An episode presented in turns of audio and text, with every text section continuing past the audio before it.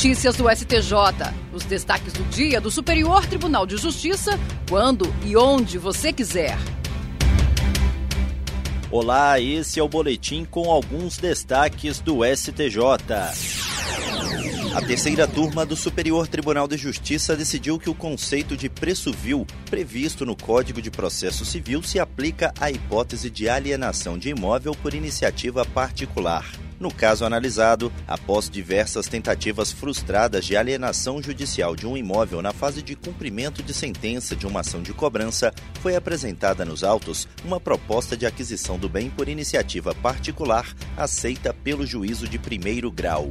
O Tribunal de Justiça de São Paulo anulou a venda direta por considerar que houve negociação por preço vil, tendo em vista a suposta valorização do imóvel entre a data da avaliação e a alienação por iniciativa particular. No STJ, a adquirente sustentou que a proposta, correspondente a mais de 50% do valor originário do imóvel, foi feita após quatro anos de tentativas frustradas de alienação em leilão judicial e após 10 anos de abandono e depreciação do bem. O colegiado da terceira turma deu provimento ao recurso e reconheceu a possibilidade de se admitir a arrematação em valor menor que 50% da avaliação atualizada do bem, sem caracterizar preço vil. A relatora, ministra Nancy Andrighi, destacou que o conceito de preço vil não é absoluto e que o STJ admite flexibilizá-lo em hipóteses específicas, aceitando a arrematação do bem por valor inferior à metade da avaliação. Ela reforçou que essa interpretação é a que melhor atende ao princípio da razoável duração do processo, bem como ao princípio da proteção da confiança legítima. A terceira turma do Superior Tribunal de Justiça decidiu que o deferimento do pedido de recuperação judicial em consolidação processual não impede a posterior análise do preenchimento dos requisitos para o seu processamento em relação a cada um dos litis consortes. No caso analisado, uma construtora pediu recuperação tendo sido deferido seu processamento pelo juízo da segunda vara da comarca de Itapecerica da Serra, em São Paulo. Outras cinco sociedades que integravam o mesmo grupo empresarial ingressaram no feito requerendo a extensão da recuperação judicial, o que provocou a redistribuição do processo e a remessa à segunda vara de falências e recuperações judiciais do Foro Central de São Paulo. Por entender que não seria possível o processamento conjunto da recuperação, esse novo juízo determinou a extinção do processo em relação a algumas sociedades.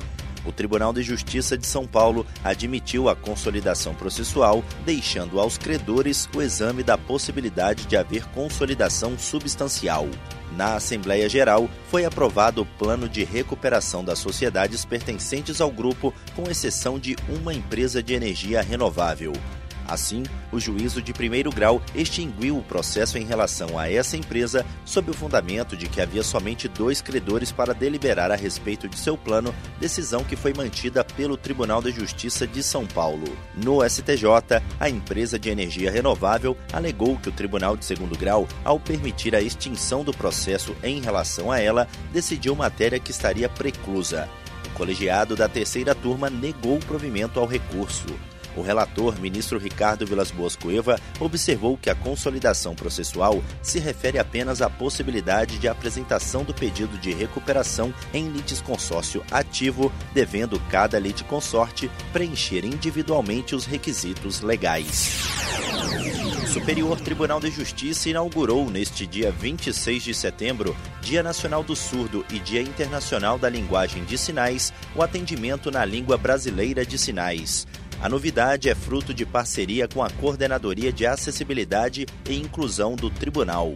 A partir de agora, qualquer pessoa que queira apresentar reclamação, denúncia, sugestão ou elogio ao tribunal ou precise obter informações, pode enviar um vídeo em Libras pelo e-mail ouvidoria.stj.jus.br ou pelo WhatsApp no número 61 99128 6419. Após receber o vídeo, a ouvidoria vai repassá-lo a um intérprete de Libras e a mensagem será registrada no sistema para as providências. Assim que houver uma resposta sobre o caso, o intérprete gravará outro vídeo para transmissão ao cidadão interessado pelo mesmo canal da manifestação inicial. E esse foi o STJ Notícias de hoje. Se quiser ouvir mais, acesse o Spotify ou o SoundCloud do STJ. Tchau, tchau. Notícias do STJ, uma produção da Secretaria de Comunicação Social do Superior Tribunal de Justiça.